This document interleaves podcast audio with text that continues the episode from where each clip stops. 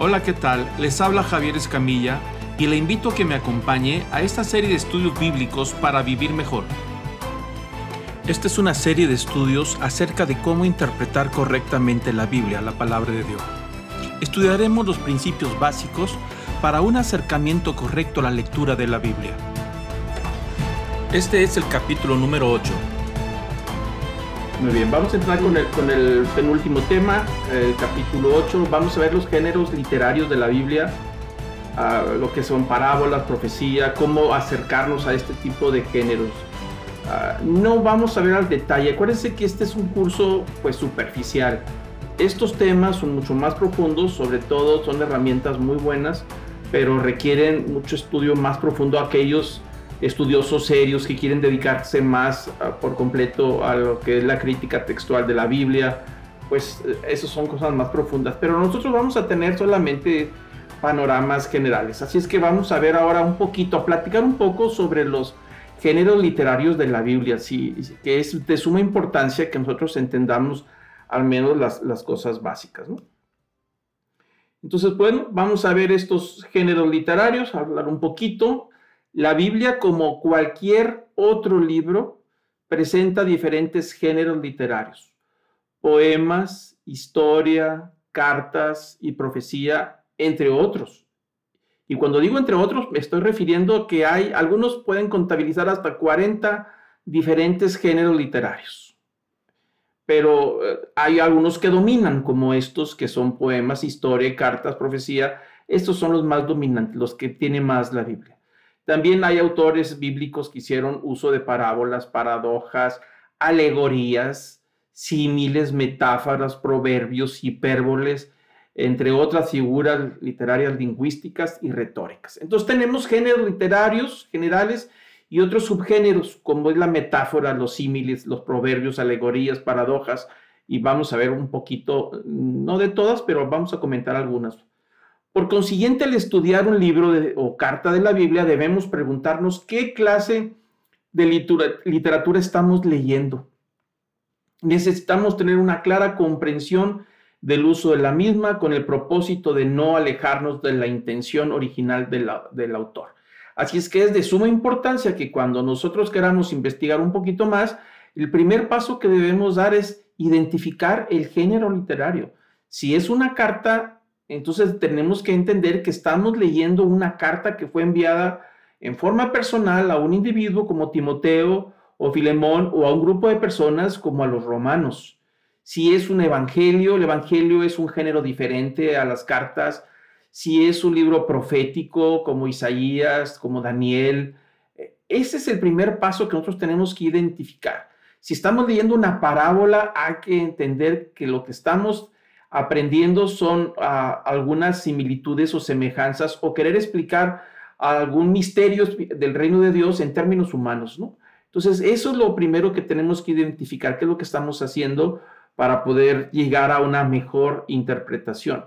Hay tres pasos en falso al momento de interpretar, es decir, tres errores o tres pasos equivocados que podemos nosotros cometer cuando estamos tratando de sacar el contenido del pasaje.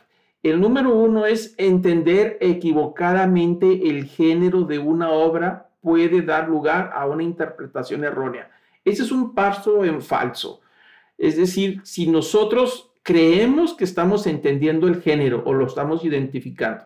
Por ejemplo, es muy fácil confundirse con un género de profecía con el género apocalíptico. Son diferentes.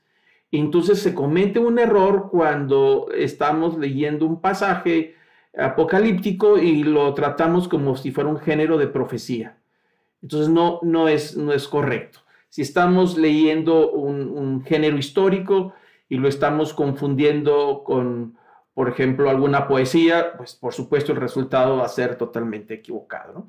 Entonces es algo que hay que evitar. Otro paso en falso que podemos dar eh, in, inconscientemente es etiquetar incorrectamente un género bíblico que puede ser una forma solapada de negar la veracidad del texto. Es decir, que nosotros intencionalmente o, que pongamos un título incorrecto al género bíblico, es decir, no que lo confundamos, sino que nosotros queremos identificarlo de una manera distinta para poder justificar nuestro argumento o negar la veracidad de un texto.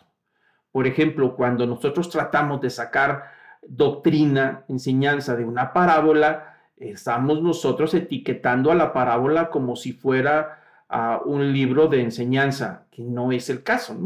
Entonces hay, hay pasajes muy claros donde el apóstol Pablo está enseñando doctrina, como el libro de los romanos. Entonces, si nosotros a una parábola eh, intencionalmente le queremos dar una etiqueta equivocada para poder justificar una doctrina que, queremos sacar de una parábola, pues es, por supuesto, un error garrafal. Una parábola es una parábola y nosotros no podemos sacar doctrina, es decir, no están hechas las parábolas para traer una enseñanza doctrinal. Pero ahorita hablaremos un poquito más sobre eso. Y el tercer aspecto o tercer paso en falso son los principios para la interpretación de los géneros. Pueden ser utilizados incorrectamente para excusarse en las exigencias de las escrituras.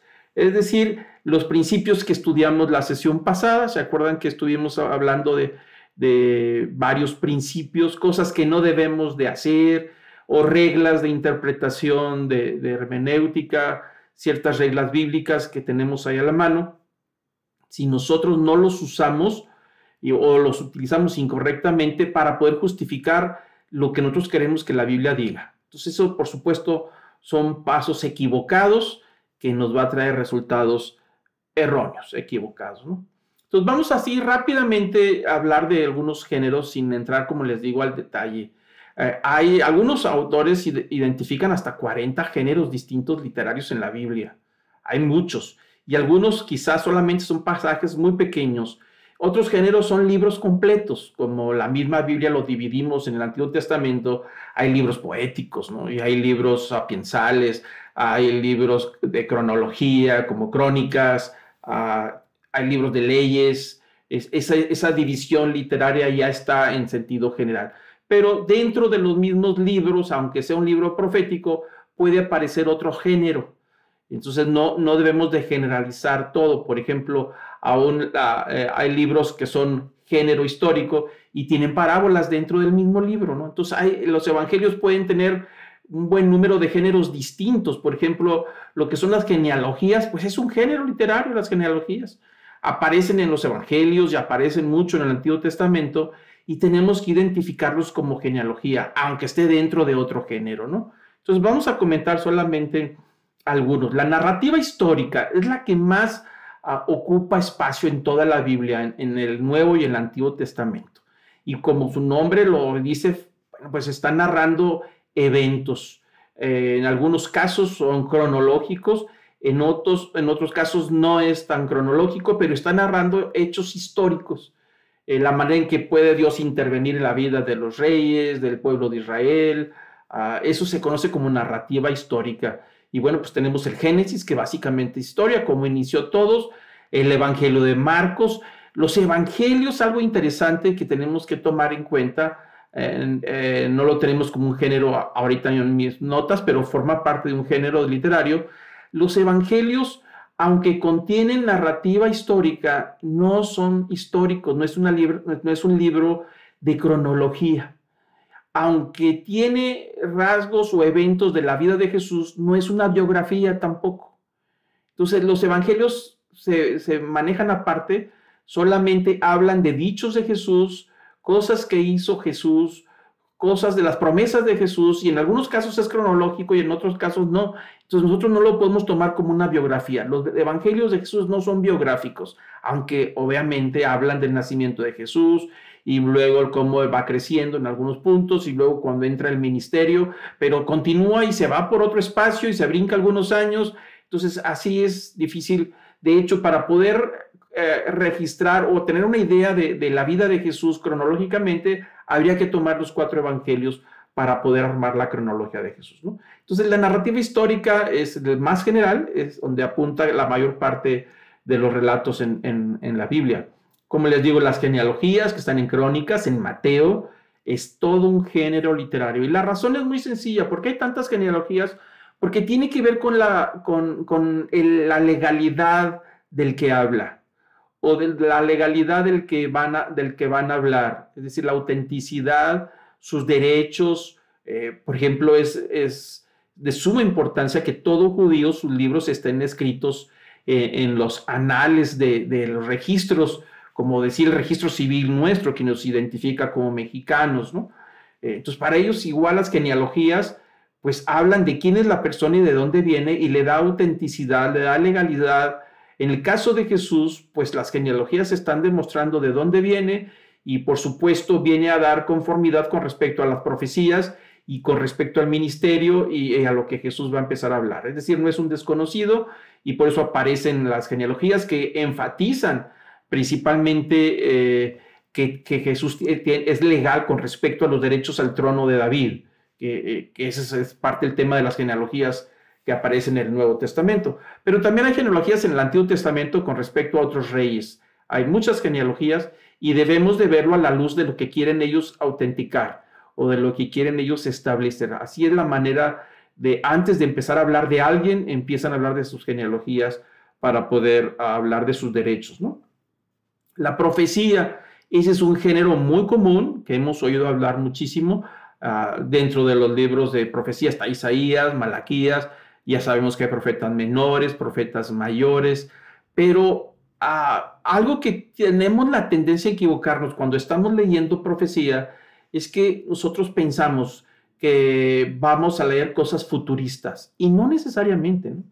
La raíz de la palabra profeta, inclusive Nabim, que es una palabra hebrea ah, que significa profeta, el significado literal original es alguien que habla de parte de Dios en su significado original no está hablando de alguien que va a hablar de asuntos futuros. Los profetas que hablan en el Antiguo Testamento, en sus libros, son personas designadas por Dios para que representen el mensaje.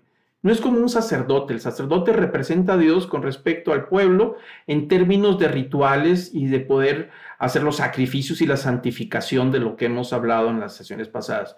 Pero el profeta no tiene el ministerio de, la santificación.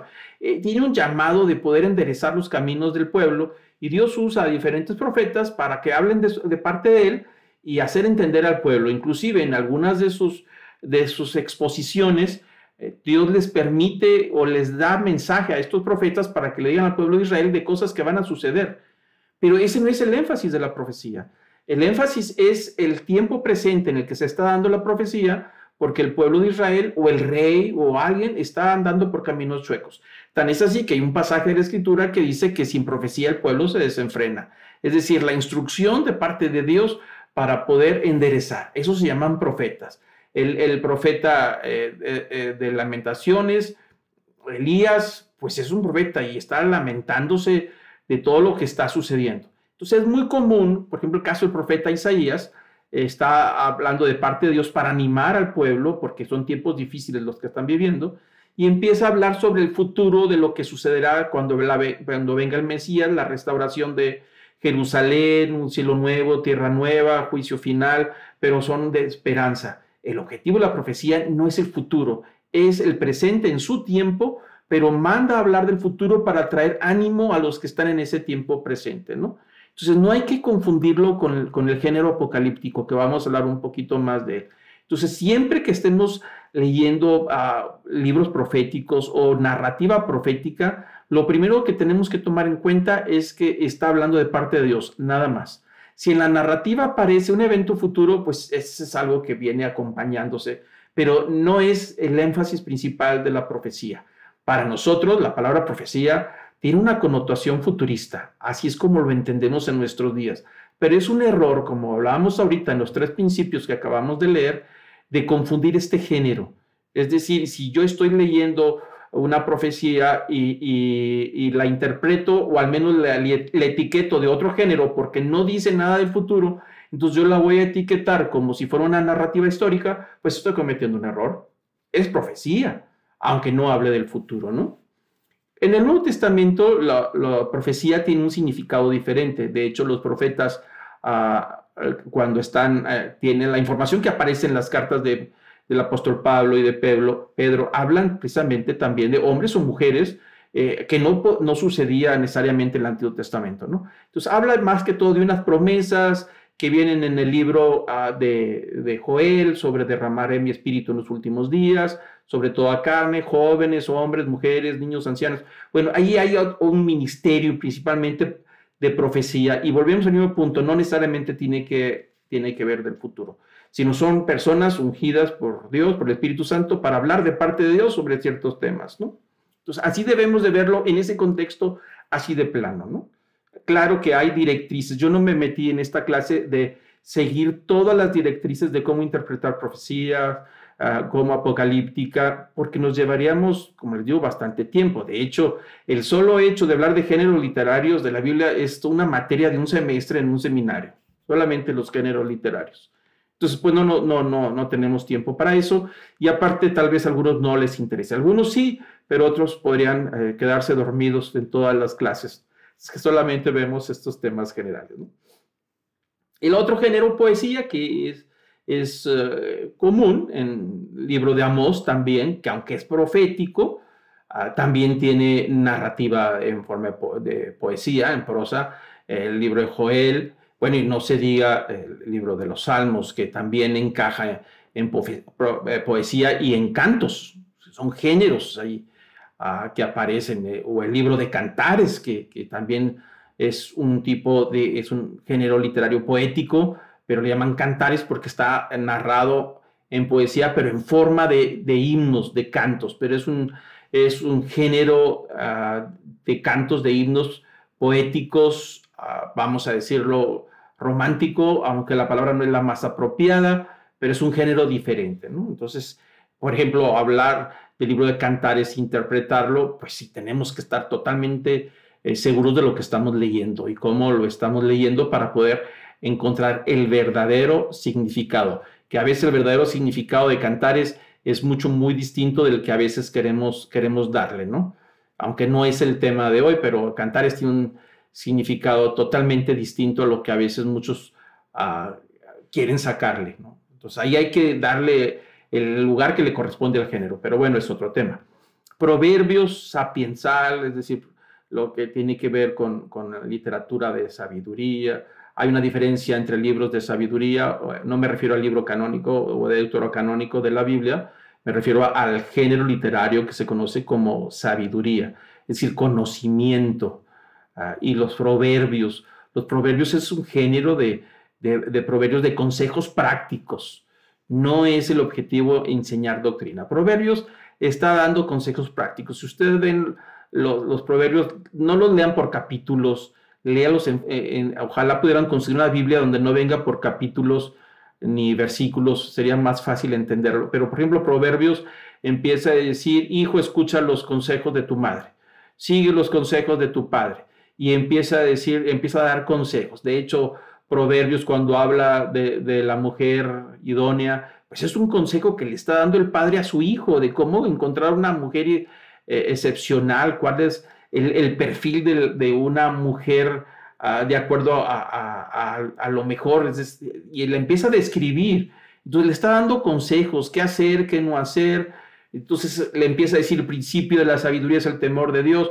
Es una lista de consejos de lo que debe de hacer, de lo que debe de evitar. Entonces debemos de verlo así, en esa línea de consejo. No, no hay doctrina ahí, pero pues sí hay mucha enseñanza para la vida que refleja muchos de los principios y eh, consejos de Dios, ¿no? Eh, salmos y cantos, como lo acabo de anotar, bueno, pues eso es muy claro, el libro de los, de los salmos, son himnos de adoración y cantos, pero también no nada más aparece el libro de los Salmos, ahí, aparece el libro de Éxodo capítulo 15. Eh, hay Biblias que, que narran al momento de que sale el pueblo de Israel de Egipto y no, no separa el género literario, sino lo va escribiendo parejito, como si fuera una narrativa histórica. Pero otras Biblias, al momento que se detiene la narrativa histórica y aparece un canto, lo escriben en forma de canto, como si fuera un himno en estrofas. Esas Biblias facilitan más la diferencia del género. Y en Éxodo 15 aparece ese canto donde es un himno de, que vienen cantando. Parece que Moisés empieza a alabar al Señor, está danzando la hermana Moisés, Miriam, van cantando con panderos y empiezan a hablar la manera en que Dios nos, eh, nos ha sacado de Egipto, ha echado a la mar, ¿se acuerdan de aquel canto famoso?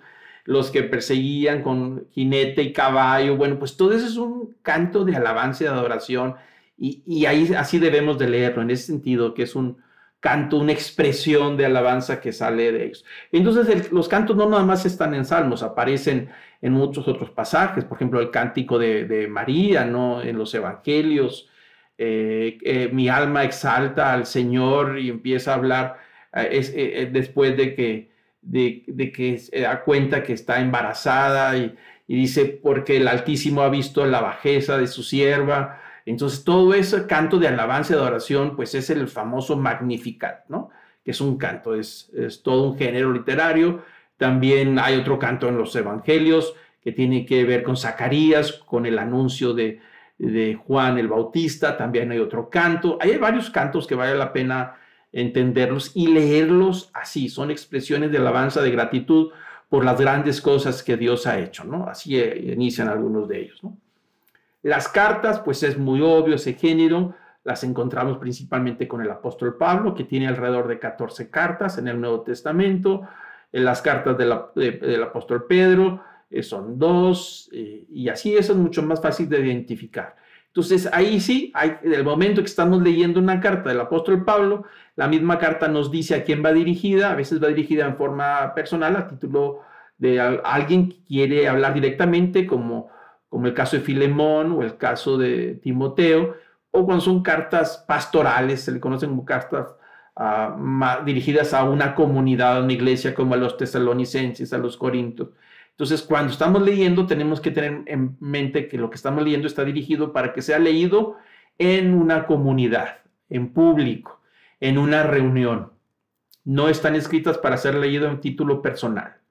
Aunque la, la carta a Timoteo Filipenses está dirigido a una persona y trae enseñanza también para nosotros, porque ahí trae doctrina, ah, fue dirigido a alguien. Pero no estaban hechas para ser leídas en, en público, aunque con el tiempo se reconoce que están inspiradas, palabra de Dios, y se quedan como libros sagrados. Pero las cartas que están dirigidas a las iglesias, pues se leen en público. Así se deben de leer todas eh, grupalmente, ¿no? Y tenemos el, género apocalíptico del que hablábamos ahorita, hace unos momentos, que hay, ese género es diferente al, al de la profecía, como les explicaba. La profecía solamente es alguien que habla de parte de Dios. Y esa profecía puede ser de exhortación, puede ser una invitación, puede ser es una llamada de atención y en, eso, en esa intención habla de, lo que puede suceder en el futuro si no se corrigen y empieza a hablar de lo que sucederá en los futuros, pero no es apocalíptico. El género apocalíptico se distingue porque tiene que ver principalmente por los temas del, final, el día del juicio, ah, tiene que ver con un mensajero, un ángel que transmite un mensaje tiene que ver con visiones principalmente, eh, como el apóstol Juan, que tiene una visión en la isla de Patmos y es un ángel el, que le transmite toda esta información y él está viendo. Isaías tiene una visión de la gloria de Dios. El libro de Daniel es muy apocalíptico porque habla del desenlace al final de los tiempos, de las edades, del reino final. Eh, entonces todo ese género se conoce como apocalíptico es el libro de Apocalipsis que le da el nombre a este género literario, que no se llamaban así. Eh, ¿Por qué? Porque la palabra Apocalipsis es una palabra griega que quiere decir revelación. Es semejante como cuando hay un, estatua, un monumento, una escultura y la tienen cubierta y están todos los invitados ahí para develar la escultura, inaugurar ahí el evento. ¿Y qué es lo que hace la persona asignada? Pues toma el, eh, la cubierta y la quita o la cortina lo abre de la placa que están velando. Esa acción de tomar la cortina y hacer un lado se llama apocalipsis, revelar algo que está oculto, ¿no? Entonces, ese, así es como se le llama al libro de Juan, eh, porque empieza la palabra, empieza el primer versículo de Apocalipsis, de estas son las revelaciones, o este es el Apocalipsis, y eso le dio género a los, le dio el nombre al género literario en Daniel, en otros pasajes del Antiguo Testamento que también son apocalípticas. Ahora, hay que también notar que en estos géneros también existen los libros apócrifos que son muy populares y que tratan de imitar estos géneros. Por ejemplo, está el Apocalipsis de Pedro, el Apocalipsis de Moisés, el Apocalipsis de, María, eh, los, eh, los mm, ¿cómo se llaman? Los códigos civilinos o libros civilinos, algo así. Hay una serie de, de, literatura apocalíptica como el libro de Enoch, el libro de los jubileos, que también son apocalípticos. Entonces, este género se distingue porque tiene que ver con temas finales, es son visiones, a veces son dadas, o casi todas son dadas a través de un mensajero, está lleno de símbolos, está lleno de, de alegorías, representaciones, tiene muchísima simbología, tiene muchísimos números, como el caso de Apocalipsis, que tiene una gran cantidad de números, y, los símbolos, todo lo que representa. Entonces tenemos que ver ah, exactamente qué es lo que está pasando, ¿no? Para poder interpretarlo correctamente. Igual que la profecía, igual que en la narrativa histórica, igual que todos los demás géneros, el, género apocalíptico tiene sus directrices. Hay alrededor como 10 puntos importantes que no quise yo anotar aquí para poder interpretar el, el libro de Apocalipsis, porque me llevaría, por supuesto, una clase solamente de poder explicar eh, cuáles son las directrices para poder interpretar correctamente el Apocalipsis. Pero vamos a ver algunos detalles quizá en la, en la clase de hoy, que son los temas más complicados. De hecho, el libro de Apocalipsis es el, libro más mal interpretado de todos. El que más se ha mal interpretado es el libro de Apocalipsis, precisamente porque no se siguen las directrices, porque se olvida el género, porque no considera una serie de, de lineamientos importantes para poder sacar una verdadera interpretación. ahí tenemos más o menos un panorama de, algunos géneros literarios generales, generales, no, no, como digo, no son todos, hay muchísimos más, pero vamos a ver algunos subgéneros literarios que también son muy comunes, que, toman ah, bastante eh, espacio en, la Biblia, ¿no? Y, y les llaman subgéneros porque, porque no, no es lo mismo que una narrativa histórica que ocupa muchísimo espacio. El libro de Isaías profético, pues es un libro que tiene una gran cantidad de capítulos. Entonces, pero puede tener dentro de ese mismo libro subgéneros más pequeños, son porciones pequeñas, pero son importantes también, Entonces, por ejemplo, el símil es un género muy, muy eh, común. Un ejemplo lo tenemos en Mateo 24, 27, que no ustedes lo pueden anotar un símil es, como una comparativa, una manera de poder detectar cuando está hablando de un símil es que aparece la palabra como. Siempre que ustedes estén leyendo una narración, un pasaje, una descripción, y, y, entonces está tratando de explicar algo y usa la palabra como, ese es un símil o es una semejanza, por decir, es una comparación, si lo queremos ver así de, de, esa manera. Por ejemplo, voy a dar algo, voy a decir algo que a lo mejor a algunos mm, les va a mover un poquito el tapete, pero hay que ser claros con lo que la Biblia dice. Regularmente nosotros cuando hablamos del tema del Espíritu Santo, lo representamos con una paloma y lo vemos en las iglesias y a veces lo podemos traer colgado aquí en el cuello para los que están fuera del cristianismo, por ejemplo, musulmanes o hindús o alguien, lo más probable es que ellos piensen que nosotros adoramos a una paloma. Porque decimos que es el Espíritu Santo. Pero la realidad es que el Espíritu Santo es un espíritu. Es decir, no tiene cuerpo. Y no se posesiona de nadie. Pero cuando estamos en la narración del bautismo de Jesús, en donde Juan el Bautista está explicando lo que está sucediendo y dice, y vi el Espíritu Santo como paloma. ¿Qué es eso? Un símil. Usó la palabra como. ¿Qué quiso decir como paloma? ¿Qué es lo que él está tratando de representar que vio el Espíritu Santo? Como una paloma, pero referente a qué? Hay mucho que podemos sacar de una paloma. O sea, suave, color blanco, color negro, volando, o algo que se volaba, o un movimiento que tenía una forma de pirámide, o qué sé yo, a él le parecía que era una paloma. No sabemos, pero él a, Juan dice como, como paloma. Es un hecho que el Espíritu Santo no es una paloma, aunque nosotros lo tratamos como si fuera una paloma, incorrecto. Nosotros no podemos darle un espacio al Espíritu Santo como si fuera una paloma. Y aparece inclusive en las pinturas sagradas, donde está una paloma, pero nosotros no adoramos una paloma.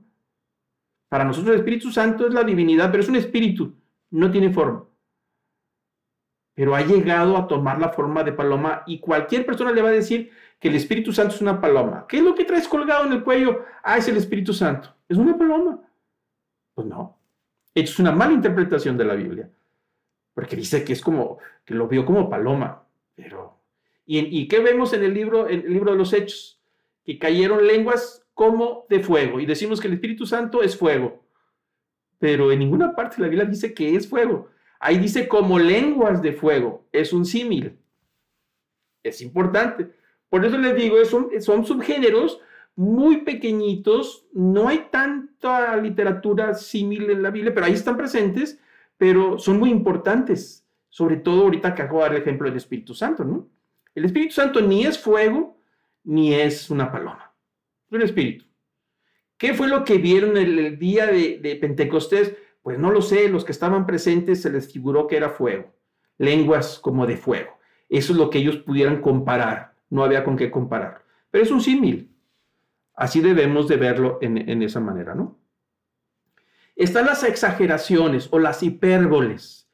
También es común y cuando estemos leyendo hipérboles hay que considerarlo como ese género literario que es una exageración, es decir, acentuar, exagerar o estirar una palabra a un significado muy fuerte con la intención de, de resaltar el significado, de querer decir. Pero, por ejemplo, vamos a pensar que de repente alguien en su casa llega del trabajo, su esposo, su hijo, su hija, y de repente llega aventando la mochila o el maletín, dice, me estoy muriendo de hambre. Ese es un hipérbole. La realidad es que no se está muriendo, pero dice que se está muriendo. Está exagerando lo que siente, tiene hambre. Esa es una exageración y se le llama hipérbole. Jesús dijo hipérboles, sí, claro que sí. Cuando Jesús está hablando con los apóstoles, dice, si tu ojo te es, eh, te es motivo de pecado, quítatelo, sácalo. Entonces, ¿qué vamos a decir? Que hay que sacarnos los ojos. Si tu mano te hace pecar, córtatela. Entonces hay que cortarnos la mano. Pues no, hay que interpretar correctamente. Es un hipérbole. Los discípulos lo entendieron. Si ellos hubieran entendido que, que Jesús era una instrucción, pues entonces habrían fundado una iglesia de tuertos. ¿Me explico? La primera iglesia de los cristianos eran puros tuertos, porque todo el mundo se sacaba los ojos o el ojo porque vieron cosas que no deberían de haber visto. No es cierto, ni aparece en la Biblia ningún pasaje de la Escritura donde los primeros cristianos se sacaban un ojo o le cortaban la mano. ¿Por qué no lo hacían? Porque era un hipérbole. Entonces, así debemos de entender. Jesús dice, cualquiera que ama más a su padre y a su madre no es digno de mí. Eso es un hipérbole. Esa es una exageración porque tiene como intención que podamos comprender el compromiso y la fidelidad de seguirle a Él.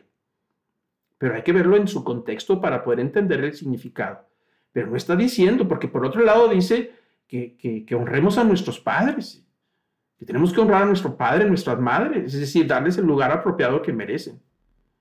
Se llama hipérbole. Pero dentro de hipérbole hay subgéneros todavía, como aquel caso donde Jesús dice que no llaméis a nadie padre. Entonces, ahí ese es un subgénero de subgénero de la hipérbole. Habría que encontrar significado. Y no quiero meterme a más detalles para no confundirlos más.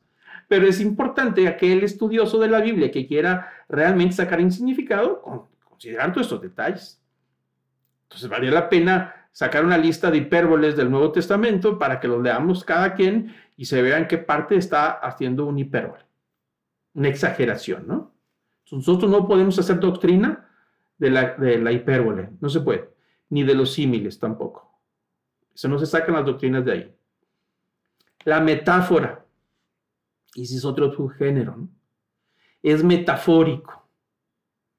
Es decir, está hablando, tratando de sacar una representación para poder explicar algo que no están entendiendo. Entonces usa una herramienta de una metáfora, lo está haciendo en sentido metafórico para poder entender. Y está, eh, por ejemplo, Amos 4.1, que después lo pueden buscar, y eso nos ayuda a entender que es, eso es una metáfora, o sea, no está diciendo que así lo va a hacer, solamente es metafórico. explico? Eso es, un género. Eh, las elegías, eso es también el subgénero de la literatura, son lamentaciones, son cantos de, tristeza, de, lamentos, eh, de llorar. Y aparece en el Antiguo Testamento y en el Nuevo Testamento hay pasajes donde es una elegía. Entonces tenemos que verlo, lo que estamos leyendo. Dice, pues ese es un canto de, llorar, porque antes se, se hacían elegías a los difuntos, ¿no? Se hablaba de ellos como elegías. En el caso del libro de lamentaciones es pura elegía, por eso hablan de, de, este profeta Elías que le llaman el, profeta llorón. Se la pasaba llorando con todo lo que escribía, porque estaba hablando de elegías del pueblo de Israel, es decir, antes de que falleciera el pueblo de Israel, ya le estaba cantando los himnos, las elegías. ¿Por qué estaba tan triste y por qué lloraba de lo que había antes? de lo que perdieron, de lo que eran, de lo que, una serie de cosas. Se llaman elegías. Las alegorías también, eh, que es parte del género, es, alegórico. Por ejemplo, cuando Jesús dice, yo soy la puerta. Pues es un hecho que Él no es la puerta. Pero ¿qué quiere decir con eso? Que no hay otra manera de entrar si no es a través de Él. Eso se llama alegoría. Cuando dice, yo soy la puerta de las ovejas. Está hablando alegóricamente y tenemos que verlo así. Entonces, representar a Jesús una puerta con ojos y sonrisa y ponerle una peluca y decir que ese es Jesús, pues no, no lo es, ¿no? Eso es, él está diciendo, yo soy la puerta porque él está diciendo que es la única manera de poder entrar al reino de los cielos, dando a entender que el rebaño, el redil es el reino de los cielos, es la única manera de entrar y se entra a través del pastor.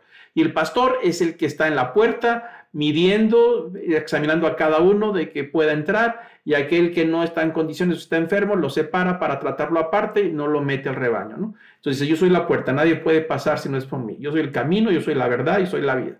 Cuando dice que el camino no quiere decir que todos lo van a pisotear y van a cambiar, caminar arriba de él. Es una alegoría, obviamente, pero está hablando de, la vida cristiana. Tipos y antitipos. Ese es otro género también importante que aparece mucho en el Antiguo Testamento.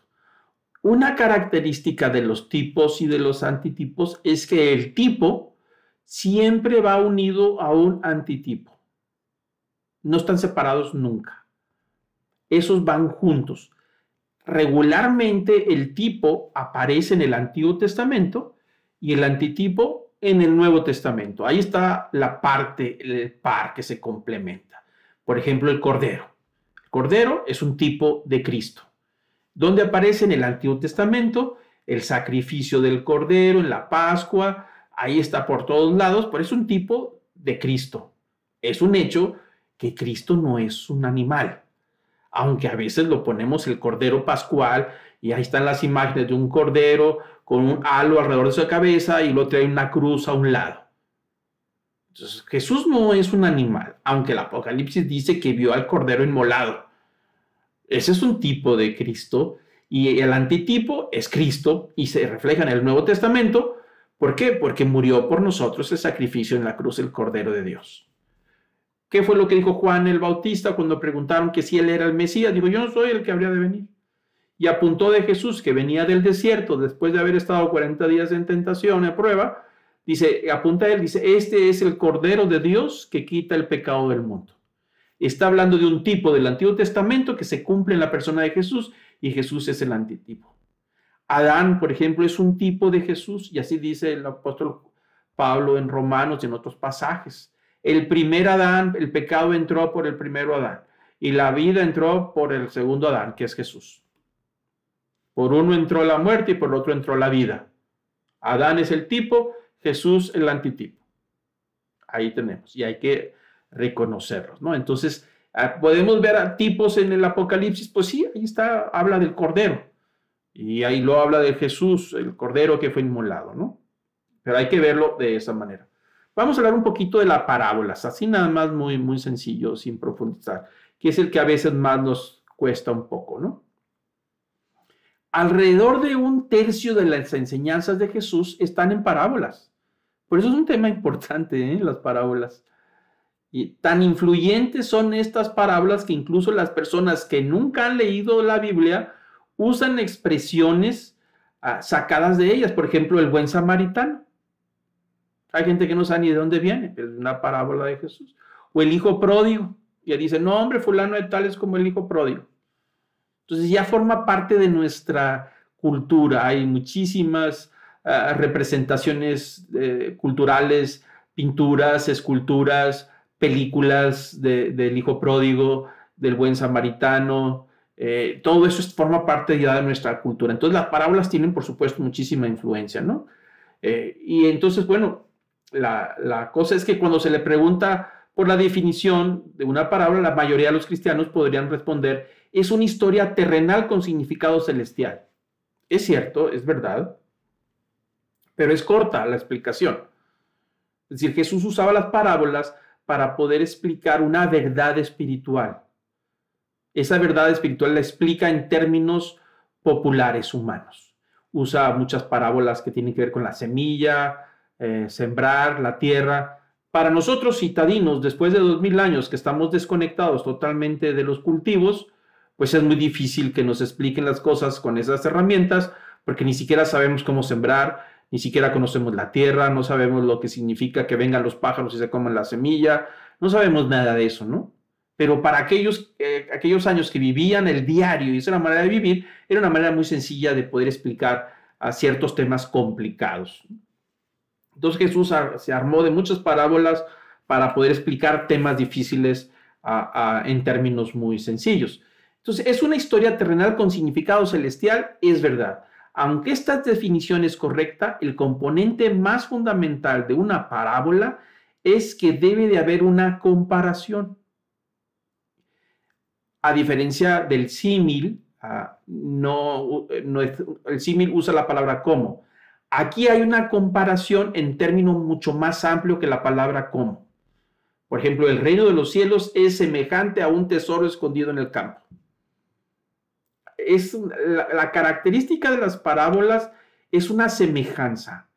Es algo en términos mucho más amplios de esa narración que está comparándose con un término espiritual que Jesús quiere explicar. Por eso siempre dice, y el reino de los cielos es semejante a un hombre que, eh, que vendió su terreno y compró otro para poder tener la perla de gran precio, el tesoro escondido. O el reino de los cielos es semejante a un padre que teniendo dos hijos, uno de ellos, y empieza siempre a hacer esas comparaciones. Por esa razón, nosotros no debemos de sacar doctrina de las parábolas, porque el objetivo no es enseñar doctrina, no es la enseñanza doctrinal, es la comparación de una verdad. La verdad está fuera de la, de la parábola. Entonces nosotros no podemos tomarlo en el sentido literal como lo que sucede, que es muy común cuando hablamos del tema de los muertos, que, dicen que los muertos nos pueden escuchar y, que el muerto se va a un lugar temporal y tiene comunicación con otro muerto, como el caso de la parábola de Lázaro, el pobre Lázaro y el rico, se mueren los dos, uno va al infierno y el otro va al cielo, y desde el cielo le habla, desde el infierno le habla al que está en el cielo, y ahí están platicando, ¿no? ¿No? Pues hay gente que dice, es que sí, sí, sí, pues, sí se puede comunicar, porque ahí está la parábola de, de, de Lázaro el pobre. Sí, sí, ahí dice. Pero la intención de la parábola no es enseñarnos que se comunican los muertos entre ellos en el mundo espiritual. La intención de la parábola es otra. Es una semejanza de algo que Jesús quiere decir. Y para poder encontrarla necesitamos irnos pasajes anteriores para ver qué es lo que Jesús quiere explicar. Hay ocasiones en que Jesús mismo empieza a decir, el terreno es el mundo, la semilla es la palabra de Dios, eh, las aves es el demonio. Él mismo empieza a dar el significado de la parábola. Hay ocasiones en que Jesús dice que les hablaba en parábolas a sus propios seguidores para que los demás, como los fariseos que lo seguían con intención de generarle una trampa para hacerlo caer y tenerlo en que pescarlo para apretarlo, dicen, les hablan parábolas para que los demás no escuchen, no sea que se salven. ¿Por qué? Bueno, porque Jesús quería intencionalmente acrecentar la culpa de los ignorantes, de aquellos que lo seguían, no porque querían aprender, sino porque estaban buscando la manera de atraparle y Jesús lo sabía. Entonces les hablaba en parábolas a sus seguidores para que entendieran. Y luego había ocasiones en que Jesús apartaba a sus discípulos y a ellos les daba la explicación. Ah, ya entendemos cómo es el reino de los cielos. Así lo tenemos que ver en ese sentido, la parábola. Por supuesto, son temas que merecen más estudio. Hay todo un estudio acerca de cómo interpretar parábolas. Volvemos en mismo caso, nos llevaría dos, tres clases solamente eh, aprender con este género. Pero al menos tenemos alguna idea de advertencia, de cuidado, de, de poder cómo, cómo poder leerlo, ¿no? Mm, a ver, permíteme un segundo que no me... Ahí está. ¿Cómo nos puede ayudar a interpretar la parábola? Primera pregunta que nos hacemos, ¿quiénes son los personajes principales en la parábola? Por ejemplo, si leemos la parábola del hijo pródigo, ¿quién es el personaje principal? Yo se los dejo de tarea. Algunos podrán decir que es el hijo pródigo. Otros van a decir que es el papá del hijo pródigo. Y otros van a decir que es el hermano. Se los voy a dejar de tarea, ¿no? Para que lo puedan leer. Y entonces ustedes, al leer la parábola del hijo pródigo, vean quiénes son los personajes principales. Aunque hay varios ahí hablando, pero quién es el principal. ¿Qué ocurre al final de la parábola? Usando como, como ejemplo esto que les acabo de decir. ¿Qué sucede al final, cuando termina la parábola? Ahí está la información importante. Al final de la parábola nos dice cuál es el propósito por el cual Jesús la dijo. Ahí encontramos mucho significado al final. Y por supuesto, ¿qué ocurre en el discurso directo? Es decir, en el tema principal de la parábola, ¿qué es lo que está sucediendo? Esas preguntas nos las hacemos y yo se las encargo de tarea para que estudien la parábola del hijo pródigo. La cuarta, ¿quién o qué consigue la mayor parte del espacio de la narración? Es bien importante también esto, ¿eh? cuando estemos estudiando eh, eh, pasajes, ya sea narración histórica o, cualquier otro género. En el caso de las parábolas es muy común. ¿Quién, o sea, una persona o qué, si se habla de un objeto o de cosas, es el que se lleva el mayor espacio de la narración de la parábola? Identifíquenlo y ahí nos vamos dando cuenta de qué se trata.